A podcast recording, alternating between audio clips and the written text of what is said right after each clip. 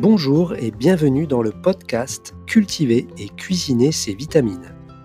Au fil des épisodes, je vous propose d'apprendre à cultiver ces compléments alimentaires naturels que sont les graines germées et les jeunes pousses pour une cuisine vitaminée toute l'année. Quand dit la science est le nom de ce nouvel épisode. Dans cet épisode, plusieurs études scientifiques vont être abordées permettant de conclure sur l'intérêt nutritionnel de ces aliments riches en nutriments que sont les graines germées et les très jeunes pousses appelées micro-pousses.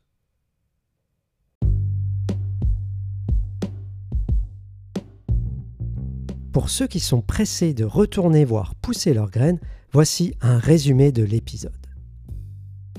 Dans l'article scientifique Les propriétés nutritionnelles des micro-pousses, les micro-pousses sont décrites comme l'une des innovations les plus intéressantes sur le marché des fruits frais et des légumes,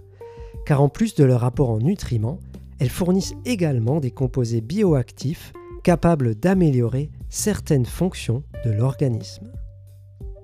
Comparées à la même espèce récoltée à un stade de maturité standard,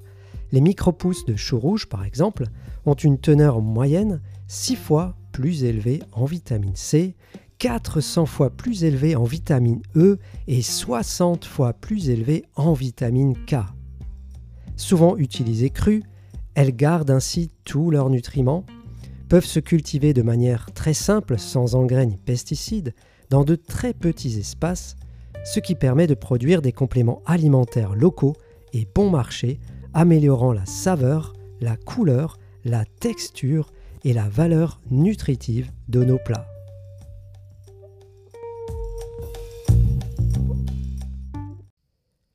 Dans l'article cité en résumé de l'épisode, paru en 2015, on apprend que les micro-pousses ont un très bon profil nutritionnel et sont considérés comme des super aliments.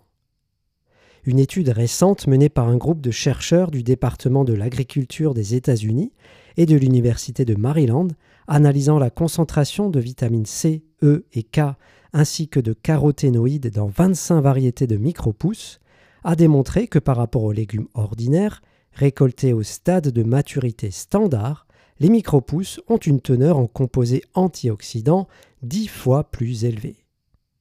Comme cité en résumé de l'épisode, dans le cas du chou rouge par exemple, comparé à la même espèce récoltée au stade de maturité standard, les micro-pousses ont une teneur moyenne 6 fois plus élevée en vitamine C, 400 fois plus élevée en vitamine E et 60 fois plus élevée en vitamine K.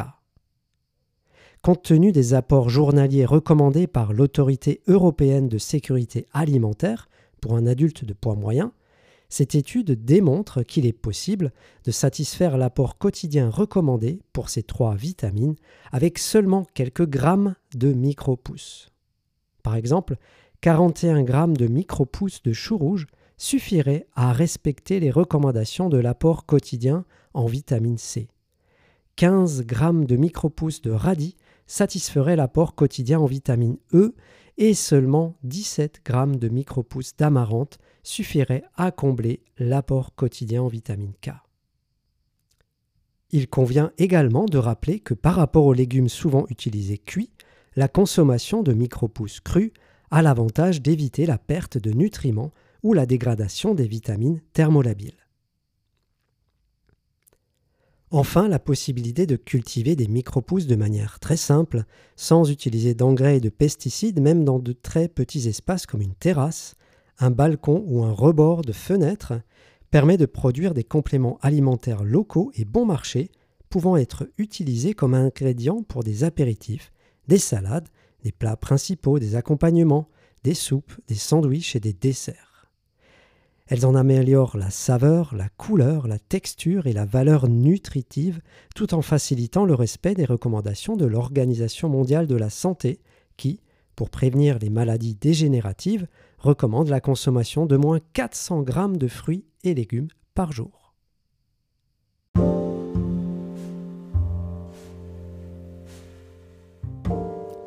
Cet article n'est de loin pas le seul à mettre en avant l'intérêt de ces aliments. Dans l'article intitulé Le sarrasin germé est une importante source végétale d'antioxydants, paru en 2012, le processus de germination est décrit comme étant la seule transformation alimentaire qui permet une augmentation significative de la valeur nutritionnelle tout en améliorant la biodisponibilité de certains composés, tels que les vitamines. Les résultats de l'étude indiquent que des changements importants se produisent dans la quantité de composés biologiquement actifs pendant la germination. La quantité, par exemple, de polyphénol augmente presque de 6 fois. La quantité de rutine augmente de plus de 20 fois. La quantité de quercétine augmente de presque 47 fois, tandis que la quantité totale d'acide ascorbique apparaît alors qu'elle était auparavant négligeable. En raison de leurs excellentes propriétés antioxydantes, les graines germées de sarrasin peuvent être considérées comme de bons ingrédients pour réduire le risque de diverses maladies et pour exercer des effets favorables sur la santé, en plus de leur valeur nutritive significative.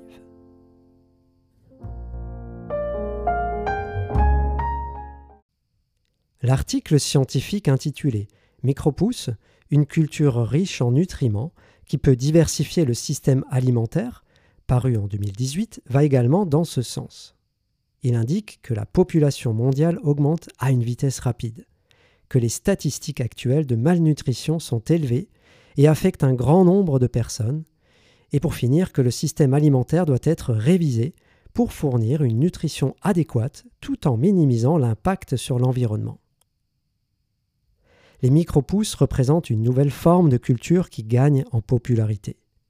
Issues de nombreux légumes, d'épices et d'herbes, elles offrent une variété de couleurs, de textures et de saveurs, sont une source dense de nombreux nutriments tels que des minéraux, des vitamines et des antioxydants susceptibles de prévenir de nombreuses maladies et carences lorsqu'elles sont consommées en petite quantité. Les valeurs nutritionnelles des micro-pousses sont plus élevées que celles des plantes matures et peuvent être facilement cultivées avec peu de ressources de l'eau, de la terre et un pot ou un plateau. La production de micro-pousses offre un meilleur accès à une nutrition adéquate et diversifie le système alimentaire.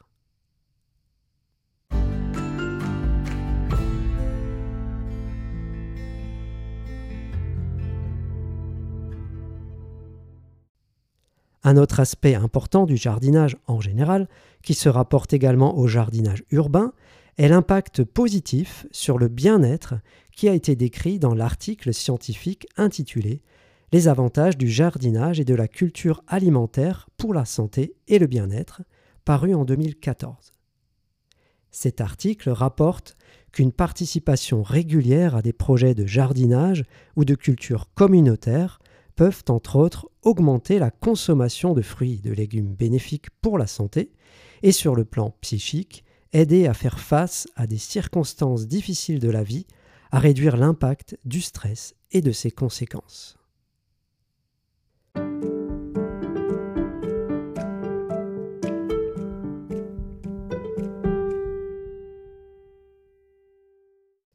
Le jardinage est également un très bon moyen d'œuvrer pour la biodiversité on verra que même dans le jardinage d'intérieur, il sera courant de recycler le terreau qui a servi à cultiver les micro-pousses en le plaçant à l'extérieur dans des jardinières par exemple ou dans son jardin. De celui-ci émergent parfois des plantes matures issues de la culture des micro-pousses qui nous permettent ensuite de récolter nos propres graines et ainsi d'œuvrer pour la conservation de la biodiversité. L'étude intitulée Explorer les co-avantages et les coûts du jardinage pour la conservation de la biodiversité, parue en 2018, a examiné quels avantages sur la santé et le bien-être perçoivent les jardiniers principalement motivés par la conservation de la biodiversité. On trouve des avantages liés au lien avec la nature, à la restauration de l'attention, à la réduction du stress et de l'anxiété, à une meilleure humeur, satisfaction, fierté, estime de soi, à un courage accru pour réaliser les choses différemment dans la vie, ainsi que d'importantes opportunités d'apprentissage.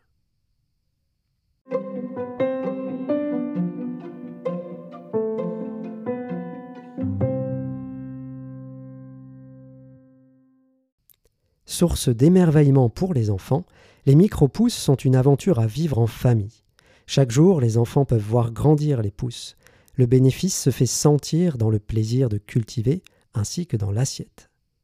Les résultats de l'étude intitulée Comparaison entre le profil minéral et la teneur en nitrate des micro-pousses et des laitues matures, parus en 2014, ont montré que les micro-pousses possèdent une teneur plus élevée dans la plupart des minéraux, par exemple le calcium, magnésium, fer, zinc, manganèse, sélénium et molybdène, et une teneur en nitrate inférieure à celle des laitues matures. Par conséquent, les micro-pousses peuvent être considérées comme une bonne source de minéraux dans l'alimentation humaine et leur consommation pourrait être une stratégie importante pour répondre aux besoins alimentaires des enfants.